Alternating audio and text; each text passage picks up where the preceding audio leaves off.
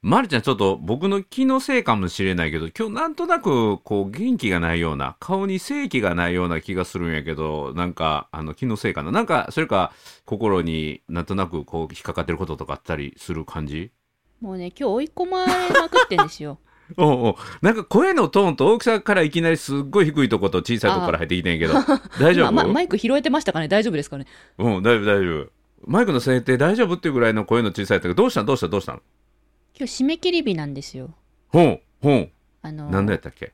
本のおう。50項目目までを書く締め切り日なんですよ。ほうほうほう2冊目のね、まるちゃんの2冊目のあの進捗をずっと編集者さんにこうええ採用されるかなっていうところで編集者さん OK になって編集会議でそう。1回伸びてけれどもそこから OK になってさあはい。いよいよ執筆だっていうのもあのドキュメンタリーでねえーはい。この今日褒めでお送りしてきてそしていよいよ本編執筆編が始まってはい。でそこでずっとねあのお尻を叩きながら、はい。じゃあ4月を締め切りにしようということの締め切り。そう。なんです。えっとですね厳密に言ったら4月の30は日のですよね。日曜日うにん、ご提出をするんですが、そうそうそうそう。その手うん前の、うん。まあなんて言うんでしょうね。こうまあ大きな締め切りで、うん。え今日までに、まあ、今日今日中、うん。明日の朝を迎えるまでの間にほ企画書にある50項目を書き上うげ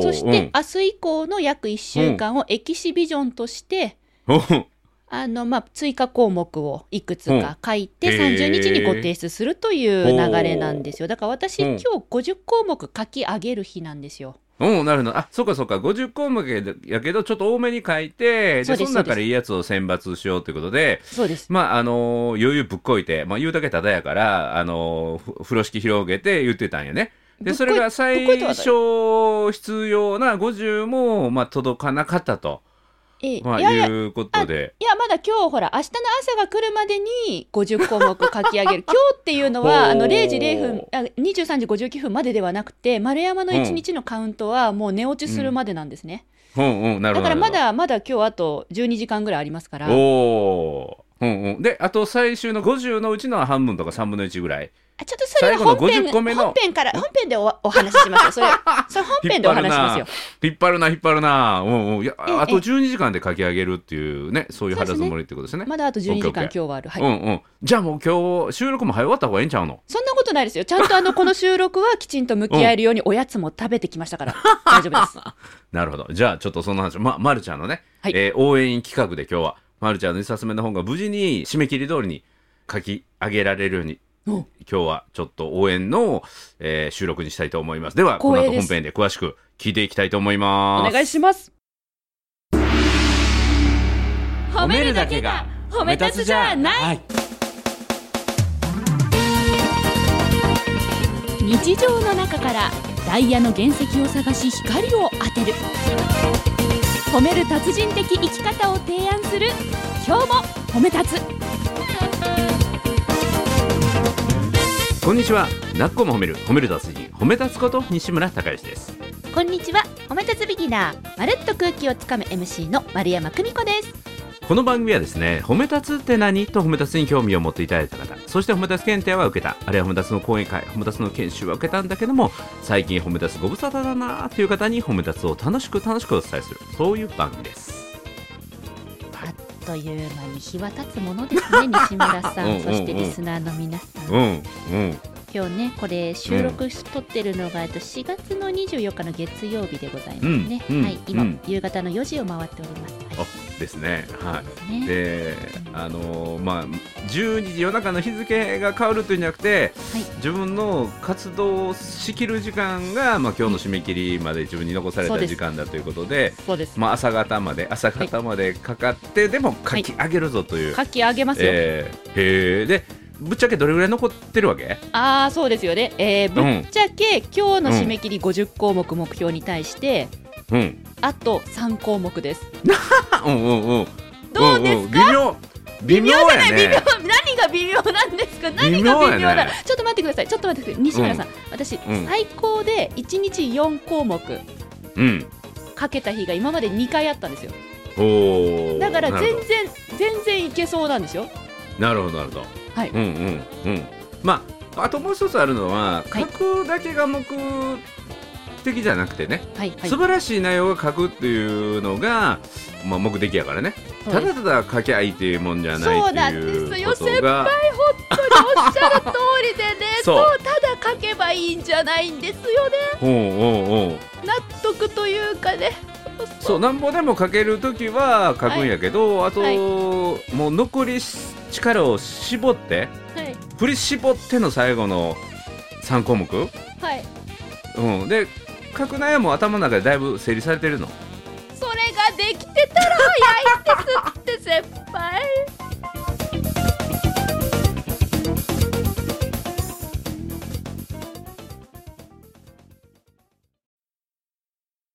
それあの時間の問題じゃないよね？残り時間の、いやーうんなんだろうこんなもううん、当？もうそれもしかしてアイデアが枯渇してるんじゃないの？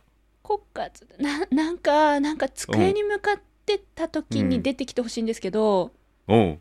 ああもう無理だおやつ食べようとかってやってると いきなりパッて出てきたり、おおでいいやんいいやまた机に戻るじゃないですか。うん。でそのアイデアだけ忘れられるバーってメモ取るんですよね、うんうんうんうんそしたらその次どうしようと思って行き詰まってうん。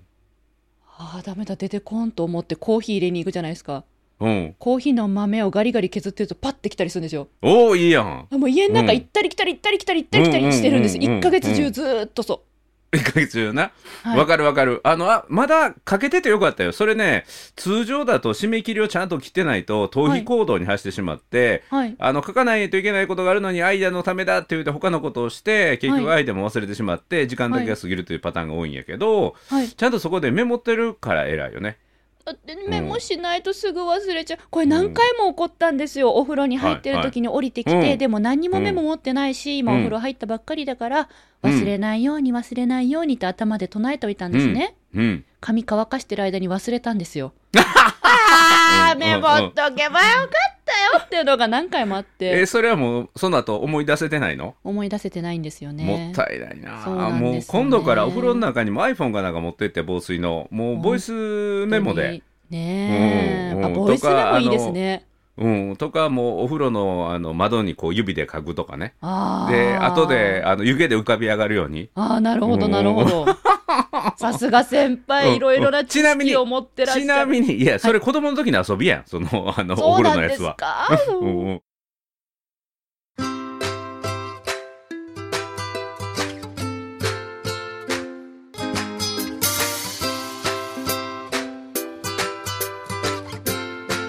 今日も褒め立つ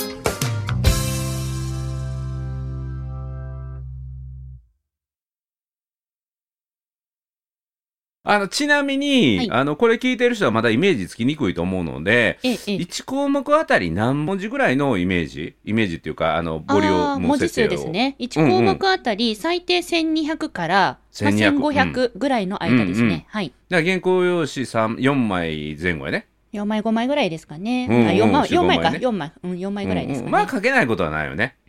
うん。まあまあまあまあ、ね。あの私にはうん。1項目あたりは程よい文字数かなとは思います、はいだからあと3トピックっていうことや。そうですそうです。うん、だからあと3トピック話題を持ってきたらいいんやけど、はい。最後の締めってめちゃめちゃ大事やからね。あの、冒頭も大事やけど、最後の締め自分が言いたいことがぐーっと盛り上がってきて、そこに込められてるから、最後なんかもう、ほっといても筆が走るんじゃないの。なるほど。えっとですね西村さん実はうん。私ランダムに書きまして。書きたいもの。のから手をつけてったんですよなるほど。なので、あのうんこれで後でいっかと思ったものが今残っている状況なんですようん、うね、ん、うん。まあ浮かびにくいんですよねあ、ただでも、50項目は、目次は出したんでしょ？目次は出てますだから目次の項目はあるわけや。ありますだからそのことについて書けばいいから、はいあの、もうあとは書くだけじゃないの？あと書くだけなんですけどね 何その声。え、その、その著者として一番恐れることは、はい項目残ってるんやけど、はいその項目についての内容はもうすでに前で書いちゃったっていうのが一番困るんよね。あのそれに陥ってないよね。1回だけありましたおうほうほう気づかない間にうん。やっちゃってて、うん残りのは、残りのはほほらまだほらひらめいてないからな いやいや、いや、ひらめきは項目タイトルの方やから。あうん、ひらめきは項目タイトルで、そこがひらめかないと困るんやけどひらめいたことについてはそのひらめきを説明するっていうのが本やからね。そうですね。で、その中に、その、内容の中に、例えば、あの、例を入れてあげたいんですよね。おーわかりやすい、いように、あの、こういう人いるじゃないですかとか、こういうセリフ言ったらこう感じるじゃないですか。そうど例を入れてあげたいんですけど、うんその例が、うんなんでしょう、こう追い込まれると本当にくだらないことばっかり頭に浮かんできちゃって、いや、ちょっとこれは絶対に本にできないだろうっていうような、え例ってこう実例じゃなくて？事例じゃなくてあ実例実例と例えと両方の、うんあのー視野から攻めております。うんまるちゃん例えはだいぶね鍛えられたもんね。おかげさまなんですよ。本当におかげさまなんですよ。うんうんこの番組がなかったら私、あの、例えっていうのは実例しか知らなかったと思います。せっかくやその例えでちょっとあれ丸投げされたのか？こんなことなんですけど例えみたいな。え、ちょっと待ってくださいね。今、パソコンにね、まさに書き途中の3項目を開いてるんですよ。ちょっと待って、そのワードを見て、ちょっとここでアイディアが今止まってるものに、志村さんに。4個目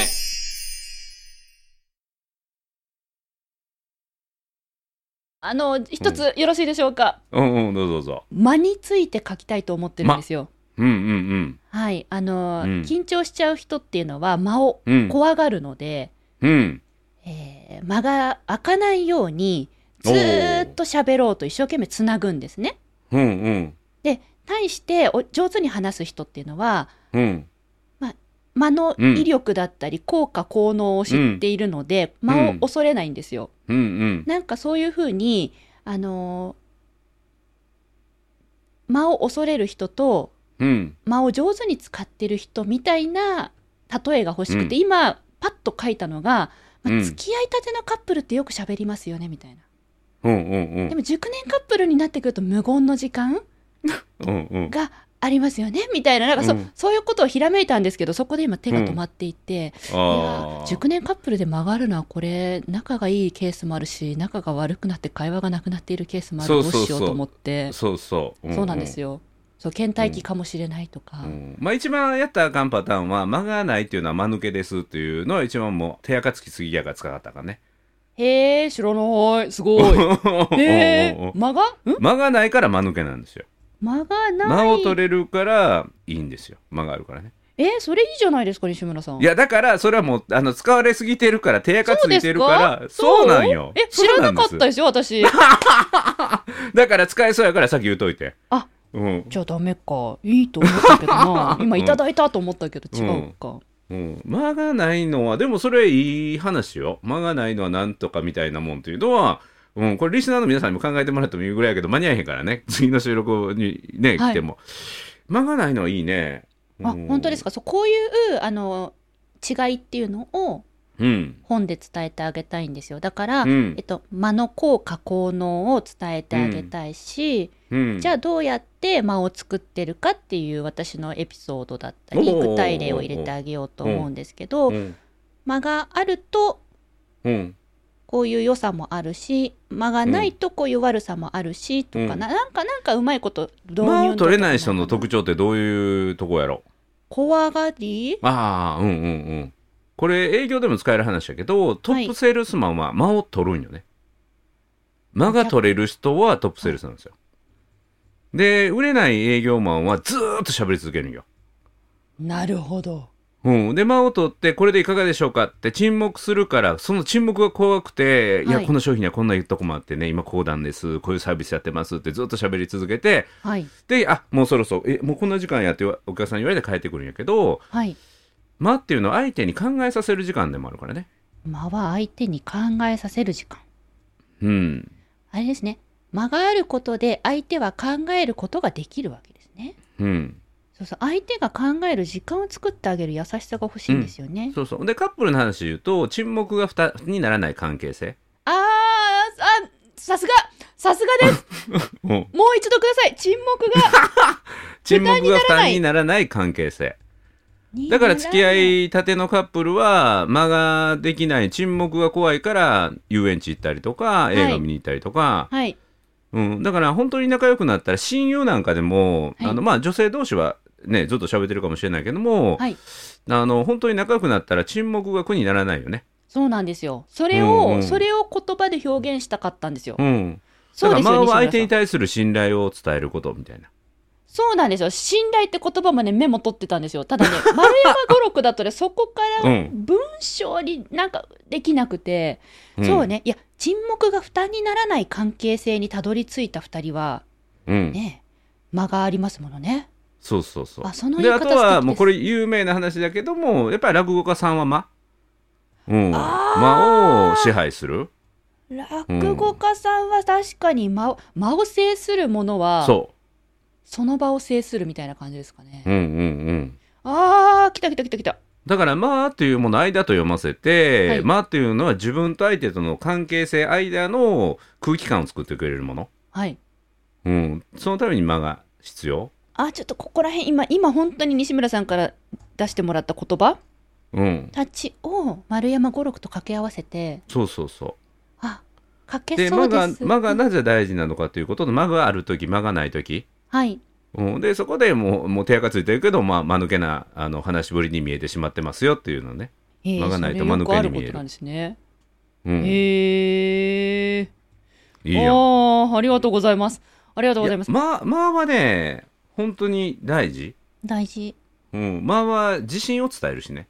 うんうんうんうん。自分が喋ってぐっと間を取れると、はい。あの相手にあこの人はちゃんと自信を持ってというか心から持っていることを喋ってるなっていう、はい、うん、伝え結るかな。果信頼がつきますよね。うん。信頼されますよね、うん。うん。なんかそうそうそうそうそういうことそういうことそういうことで書こうと思ってます西村さん。うん、だからむしろ、ま、るちゃんみたいに緊張しいで原稿まではい書くような人は演奏家が音符を書くように、はい。まあ、原稿を作った時にここで「ま」みたいな。あそうなんですよ。それを入れてあげようと思ってます、私は、うん。だからあのほっとくとずずっと怖がりで喋ってしまうから、うん、実は台本にこういうふうに間を入れてますっていうのを書こうと思ってます、そう。あの「ま」は音符にも書ける記号であるっていうかね、そういう、そっか。楽譜楽うんうん。譜でも必要なぐらい音楽でも必要ってことですよね。そう。楽譜で書く。あそそれいいそれいい。音楽に例えましょう。ん、音楽表現で間の表現があるようにう、はい。話し言葉の中でも間を取るとはい。再現性高くレベルの高いお話ができるようになります。どうです？あー感激しました。よかったね、今日の放送のために時間取って。いやー雲が晴れましたね。おお、よかったよかった。四歩目。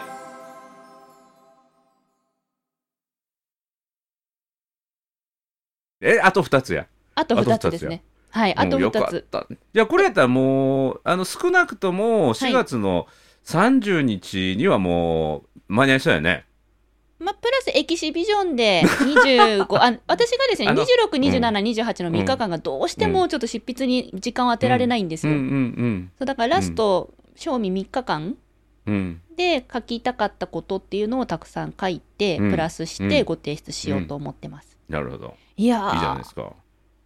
あの今回ね今、まあ、48項目目までほぼほぼできている状況まで来れましたけれども、ここまで来るのがとても茨の道でございまして。へえ、どういうとこ苦労しました？え、実質どれぐらいの期間でか、結構短い時間で書いてるよね。はい。3月30日スタートで書き始めておます。すごいやん。すごいペースやん。約本当に約1ヶ月です。すごいやん。へえ。ただあのこの番組で何度も本当に申し訳なく思っているのですが、うん。え2月3月とうん。書いてます。できてません、書いてます、うん。できてませんを繰り返し、えーさらに遡りますこと。うん。企画会議も施していただいて、うん。えー当初の企画では言い訳の達人という企画をいただいたにもかかわらず、うんうん生き様を本にしたやつね。そうですね、あの企画書書いてみたけれども、その付箋ごと全部ポイしたという事故をやらかし、二度と企画は書きたくないと思ってしまったんですね。で、そのま潜在意識が拒否だな。そうですね、でそのさらにまた遡らせていただきますと、うん。うん。えー DEZY の回で、うん何年前だったかちょっと定かではございませんが、うん。なんか本って言ってたんですよね。なんか本出したいと。うん。まあなので、、その辺の2 3ね、年まるちゃんの苦労というか、紆余曲折の様子は過去の今日褒めを聞いていただいたとして、今日はせっかくやから、はい。その1ヶ月間に、まるちゃんが悪戦苦闘しながらでも、その残り3つまでとか2つか、だから48項目1ヶ月で書き終えたわけじゃないですか。はい。それってすごいことなので、自分の中でどういうふうにそれをなし、もう今までずっとずっとずっと引っ張ってきたものをこの1ヶ月間でいかにこう48、50個いうのを書くことができたのか、はい。その、なんていうかな、大変だったことと、それの乗り越え方っていうのをちょっと、なんか言え言える範囲で教えてもらえることってある？はい。ありがとうございます。四歩目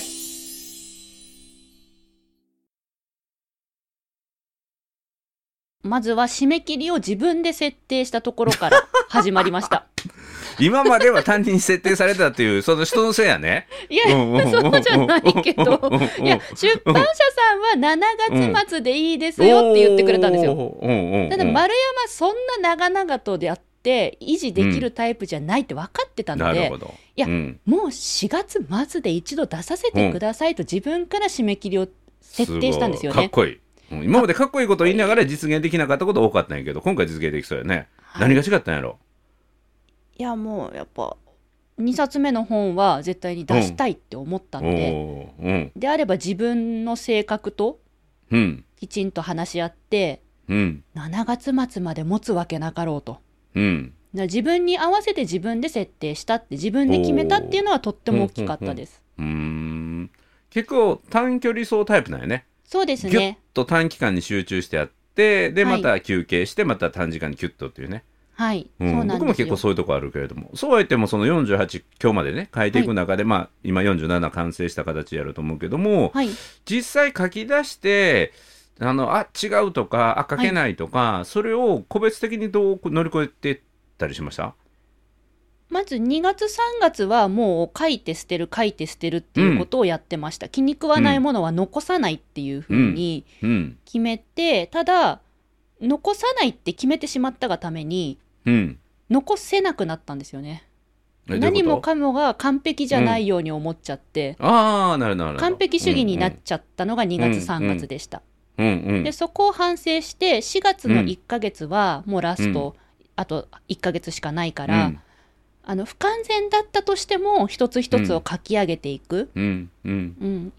書き上げていくって決めてやろうと思って、うんそのためうんうんに自分をもっと追い込まないとダメだって思ったんですよ、うんだからあのいろんな人に宣言をし始めました。うんうん。宣言するね。はい、まあ、家族にもそうです、あの家族にも4月いっぱいこれこういうスケジュールで書きたいから、えっとその家庭に対する時間うん。を調節させてほしいって、まず身近な人から相談をしていきまはいして、はい。はあとは使ったのが、えっと、インスタライブを使いました。いうん。使ったっていうのは？あのあえて毎日ライブをするんですね、うんうん。15分だけって決めてインスタライブをして、うん。私は今日何項目書きますって宣言してで翌日にその書きましたじゃなくて書きますって。あそうです。ままず今日は何項目書きますっすごいすごいってい。うスタート。うん。で次の日になるとその前日の結果報告もうん。していくんですよね。へえすごいすごい。そしたらあの知り合いの方がシールとカレンダーを送ってくれたんですよ。お達成そうですそうです。貼るみたいな。そうです。1項目かけたら1つシールを貼ると、でその貼る儀式をインスタライブでやっていく。素晴らしい。小学校よ幼稚園の時のあの歯磨きの習慣化みたいなやつやね。本当に、うん。本当にそんな感じで、うん。うんなん。か目に見えてできているっていうのが、うん。見えた方が楽しいよって教えてくれて、うん。でシールとカレンダーを送ってくださったので、それを使いながら、うん。で最初は実はインスタライブ見てくれる人はいないだろうなってうん。思ってました。うんうんあえて Facebook ライブではなくうん。あえてちょっとあの、アカウント放置しちゃってたインスタでやったんですよ。なるなるほどまあ、そこが自分の甘いとこだったんですよね。いやいやいやもうそれでもいいと思うよ。う本ん当ですか。そしたら、うん。なんということでしょう。この今日褒めを聞いてくださってる方がうん。見に来てくれて、うん。そうなんですよ。で毎日のように応援してくれるんですよ。でいよいよこちらもうん。誰も見ないと思ってたものを毎日見てくれるようになったら、まあいい意味で追い込まれるわけですよ。へえ宣言してるからね。そうですそうです、んんうん。モニタリングされてるからね。そうですそうです、うんうんうん。で頑張れ頑張れって言ってもらって、うん。頑張る頑張るって言ってたら、うん。頑張れなかったら約束を破ることになりますよね。うんうんうん。そこで、えっとね、つい3日ぐらい前に気がつきました。あの、本当に最後のこの追い込みになる期間うん。に入って、私、うん。こけたんですよ。うん。目標ができない日が2日3日続いたんですよ。ほうほうほうほう。うん。あの、イレギュラーな、ちょっとプライベートの予定が入ってしまって、で、スケジュールがずれたっていうのはは言い訳としてあるんですけど、うんいずれにしてもできなかったって結果が、ちょっと2日3日続いちゃったんですね。うん。で、その時に、まあ、ライブ配信するじゃないですか。うん。できませんでしたって言うじゃないですか。うん。でもみんな優しいから、うん。でも頑張ってるから、こっから追い巻き返せるよとかいろいろ言ってくれるじゃないですか。うん。うん。ありがたいんだけど、なんかその時にすごく大切なことに気がついたんですね。うん。あの、ライブ配信で毎日宣言してます、結果報告言ってます、見てくれる人がいます、できなかったら恥ずかしいとか、うん。できなかったら自分が情けないとか、かっこ悪いとか、うん。それが嫌だから書くってのは違うって気がついたんですよ。ほう。ほう。何やの？あの、私は緊張しいな人たちに。こういうことを知ってもらったら、あの、絶対役に立つってもう分かってる。私はそれで緊張しても話せるようになったから、うん。話せなくて困ってる人たちにこういうことを知ってもらいたい、届けたいと思って書くんですよ。うん。だから、うん自分が恥ずかしいから書くとか、自分が宣言したことできなくてかっこ悪いって思われたら嫌だから書くわけじゃないんですよね。うん。なんかライブ配信してって、その自分のかっこよく見られたい欲望と、うん。えっと、本来本を書くための目的っていうのがごちゃごちゃになってきた時期があって、ほう。あのはっと気がついた時にはうん。なんかそこからまた書けるようになったんですよね。うん。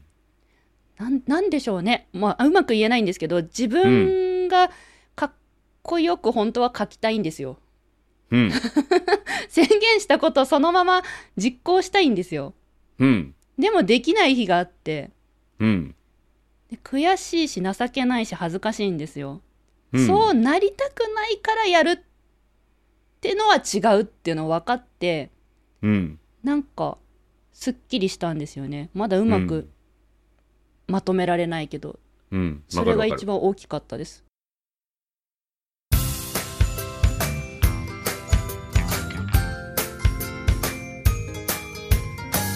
褒めるだけが褒め立つじゃない。今日も褒め立つ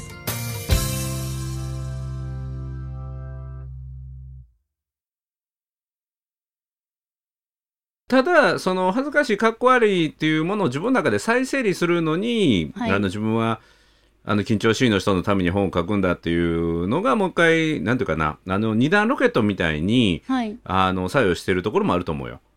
二段ロケット？なぜならばなぜならば、はい。あの緊張しいの人がそれを乗り越えるために本を書くんだってもうはい。34年言い続けてるから。はいそれで本になってこなかったからそれを宣言するっていう方法を取ったんだけど、はいそのモチベーションだけだと浅はかだなってもう一度やっぱり自分は本来何のためだっていうまた二段ロケットが火がついたので、はい、あのハイブリッドの2つの原動力持っとくっていうのはすごい大事だと思うよ。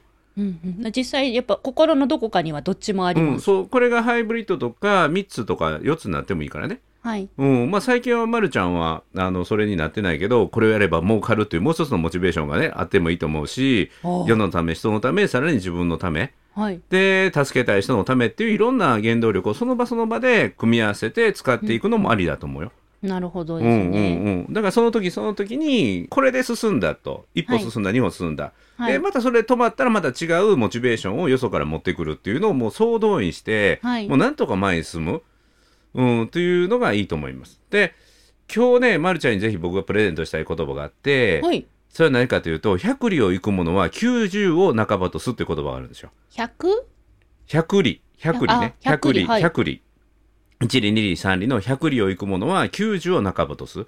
はいでこれは最後の最後の残りのもうあと1割やというところが本当に難関が待ち構えてるからもう100のうち90まで来てやっとここで道半ばまで来たぐらいだと思ってこっから先にエネルギーをぐっと高めていくと成功しますよとこれ昔ながらの言葉なんだけどこの言葉をまるちゃんにプレゼントするのでもうこっからが本当のあと半分残ってると思ってねうん、やってもらって。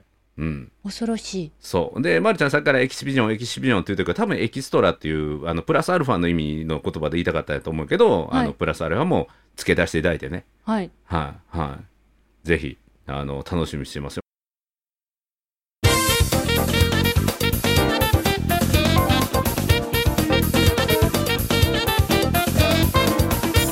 もうここまで来たらもうまるちゃんにご馳走することは決定っぽいね。そうなんですよ。急になんかちょっと待って。もう私はねそれをずっと楽しみにもうライブ配信でも言ってたんですね。私はもう西村さんに絶対にご馳走してもらうってもう決まってるんで、うん。うん。この前西村さんとディレクターさんが「まるちゃんがご馳走する可能性もある」とか言いましたけどそんなん絶対ないってもう決まってるんでって言ってライブ配信でもう散々言ってきたんですよ。うん、あのちょっと待って。あの、今日の冒頭の声の入りとトーンと表情と全然違うようになってる。よ、本当何ご馳走してくれるんだろうってずっと楽しみにしてるんですよね。もう本当に。今日の放送ね収録せえへんかったらよかったな。あの暗いまま落ち込んだままにしといた方が面白かったよね。そんなことないですそんなことないですこれはこれそれはそれですよ。だって私頑張って書きますもん。なんかネタももうあと12提供して本の内容も提供しあて、りがたい。なんか元気も勇気もプレゼントしててまた今日もこんなんていうの？うん、コンサルしたようなもんや。前に進めますこれで私あと12時間。勢い余って512とかまでかけちゃうかもしれない予これ感がしてる。ほんまに逆にご馳走してもらわなあかんぐらいの貢献をしてると思うけどね、僕本ね当に何ご馳走していただけるのかって 本当楽しみ。西村さんがどこに連れてってくださるのか、うん。私からのお願いは西村さんが、うん。おすすめのお店今ね2馳走してつほどあって富士そばと小諸そばとどっちがいいかな。いやいいんですよ。いいんですよ。私は全然 OK なんですよ、うん。全然 OK、うん。ただ私が一番関心があるのはそこで西村孝義が丸山久美子に何を語るかなんですよどういうこと？なぜこのお店がおすすめなのかって何を語るかが一番気になってるん。駅近で安くて美味しくて早くて安いから。いやそれをね西村孝義はきっとね単純なことではね仕上げてこないと思うんですよ。なんか丸ちゃんだったらとかいろいろなんかこう味を効かせてスパイスをねそのスパイスが何なのかっていうのがめっちゃ本当に楽しみにしてるんとですよ。いうことで泣く子も褒める褒める達人褒めた立つこと西村孝之と。え終わるの？えっとま まるっと空気をあ褒め褒め立つビギナーまるっと空気をつかむ MC の丸山久美子でした。今日も褒め立つ。それではまた次回。本当に楽しみにしてます